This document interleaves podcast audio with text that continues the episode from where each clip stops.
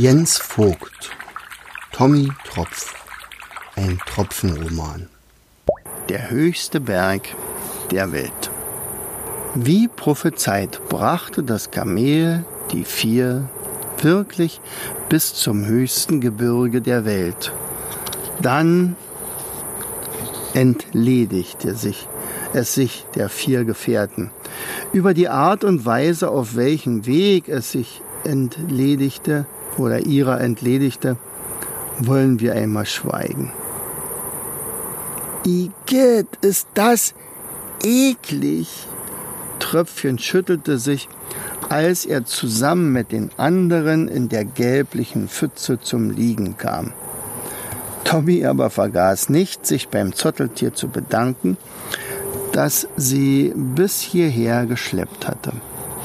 Dann schauten sie nach oben. Selbst wenn sie ihren Kopf noch so stark in den Nacken legten, sie konnten die Spitzen der höchsten Berge der Welt nicht sehen. Alle schienen mit ihren Gipfeln den Himmel zu berühren. Ausgerechnet inmitten dieser Giganten sollte also Perla versteckt sein. Tröpfchen, hole doch einmal deine zwei Kartenteile aus dem Gepäck. Ist es nicht ein höchst eigenartiger Zufall, dass wir sie fanden? Vielleicht hat sie uns jemand zugespielt. Tröpfchen suchte in seinem Gepäck und meinte zu seinem Großvater, und wer sollte dieser jemand sein? Ich weiß nicht. Es ist nur eine Ahnung. Gemeinsam schauten sie auf die beiden Kartenteile, die perfekt ineinander passten. Dann betrachteten sie anschließend die Berge um sich herum. Schaut doch nur, sind hier nicht diese vier Berge eingezeichnet? Tröpfchen zeigte erst auf die vier Gipfel vor ihnen, dann auf vier Markierungen auf seiner Karte. Es sieht wirklich fast so aus, als würde die Karte von dieser Gegend stammen. Wenn das stimmt, müssten wir hier den Punkt finden, den das Kreuz markiert, meinte Tommy und zeigte auf ein etwas im Gelände, das wie ein gläserner Berg aussah. Beim Näherkommen merkten sie, dass sie auf einen Berg ganz aus Eis zusteuerten. Ist das solch ein Gletscher, von dem der Flockerich im Schneemannbauch geredet hatte? fragte Tröpfchen und Tommy vermutete, dass dies wirklich ein solch gefrorener Fluss sei. Es könnte eine Sklavenkolonie sein. Wir müssen sehr, sehr vorsichtig vorgehen, um nicht unsere Mission in allerletzter Sekunde zu gefährden. Es sieht auch sehr gefährlich aus, flüsterte Körnchen. Trotzdem war er auch ein wenig stolz, dem größten Vertreter seiner Familie zu begegnen. Das also war der höchste Berg der Welt. Sollen wir versuchen, mit dem Berg zu reden? fragte Staubi leise. Noch nicht. Ich muss euch noch etwas verraten, gab Tommy nun endlich zu. Auch wenn wir schon viele Abenteuer bestanden haben, steht uns wohl nun unser gefährlichstes bevor. Ich hatte euch damals nur einen naja, Teil meines Traumes erzählt. Ich wollte euch, solange es ging, nicht beunruhigen, flüsterte er. Wie ging denn das Gedicht zu Ende, Opa? Tommy überlegte kurz, dann sprach er aus dem Gedächtnis die Zeilen. Seid in der Gemeinschaft stets auf der Hut ein Feind, der Böses denkt und Böses tut hält sie gefangen, sie ist still. Sie bleibt ewig jung, weil er es so will. Opa meldete sich als erster Tröpfchen. Weißt du, wer dieser Feind ist? Nein. Nein, Tröpfchen, aber ich fürchte, wir werden es bald erfahren. Aber wie sollen wir denn gegen ihn kämpfen, wenn wir nicht wissen, wie er aussieht? fragten Staubi, Körnchen und Tröpfchen, wie aus einem Munde. Ich weiß es nicht, meine lieben, tapferen Freunde. Ob er hier deine Mama schupften lässt? fragte Staubi-Tröpfchen. Der aber zuckte nur zaghaft mit den Schultern. Er hatte noch einmal seinen Kopf in den Nacken gelegt und betrachtete dieses gigantische Eisgebilde und fragte sich, wie in aller Welt sollen, sollten sie hier einen einzigen Schneekristall finden.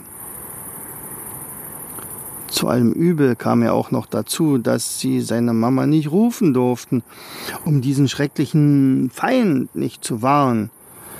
Jemand nach dem Weg zu fragen schien auch nicht besonders klug. Schließlich könnte der Feind ja viele Spione in der Gletscheranlage versteckt haben. So kurz vor dem Ziel in eine Falle zu geraten wäre dramatisch und echt blöd. Die vier beschlossen zunächst nichts zu übereilen und erst einmal die Anlage unbemerkt zu beobachten. Sie mussten die Gepflogenheiten der Posten kennen. Wachen standen an der Pforte und wechselten sich nach einem bestimmten Rhythmus ab.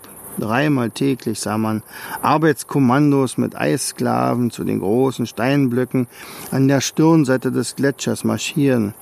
Ansonsten schien die Riesenbaustelle bestens bewacht. An den kräftigen Wachen war sowieso fast nicht vorbeizukommen.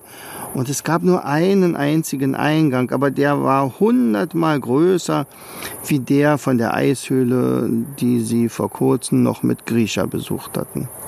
Durch das lange Studieren der Situation hatte Tommy endlich eine Schwäche der Wachen deckt. Alle waren Kristalle, schwer bewaffnet und mit harten Panzern geschützt doch bewegten sie sich recht langsam. Wenn sie sich als flüssige Wassertropfen hindurchschleichen könnten, wären sie im Vorteil. Im Eisberg würden wir aber sicher wieder zu Eis gefrieren und dann hätten wir gegen diese kräftigen Burschen kaum eine Chance, gab Tröpfchen zu bedenken. Körnchen hatte eine Idee. Was haltet ihr davon, dass sich Staubi und ich in die Sonne legen. Mit der gespeicherten Wärme könnten wir euch eine ganze Weile flüssig halten. Super Idee, lobte Tommy. Das könnte klappen. Aber wie kommen wir unbemerkt an den Wachen vorbei? Staubi meldete sich. Zieht doch eure Tarnmäntel an. Uns könnt ihr ja wieder in die Innentaschen stecken. So machen wir es, entschied Tommy der wie die anderen drei sehr aufgeregt war. Sie prüften ihr Gepäck. Nichts durfte heraus oder gar herunterfallen. Selbst das leiseste Geräusch könnte sie verraten. Das Seil, das ihnen Misha, äh, Grisha mitgegeben hatte, banden sie an die Außenseite ihres Rucksacks. Die Pickel steckten sie griffbereit, ebenso wie das Enteisungsschwert Schmelz den Steinspalter und die Muschel mit den übrig gebliebenen Leuchtschuppen und Farbschuppen. Staubi und Körnchen wurden zum Sonnen geschickt. Eine Aufgabe, die sie nur zu gern ausführten. Zur gleichen Zeit testeten Tröpfchen Schmelz sein Enteisungsschwert oder Vereisungsschwert. Er zog es aus der Scheide. Es schimmerte hellblau. An einer Pfütze, die sich in der Nähe des Gletscherbachs gebildet hatte, testete er die Funktionsfähigkeit. Kaum berührte er mit dem Griff die Wasseroberfläche, verwandelte sich die Pfütze zu Eis. Dabei hatte er unvorsichtigerweise übersehen, dass Opa Tommy mit einem Fuß in der Pfütze gestanden hatte.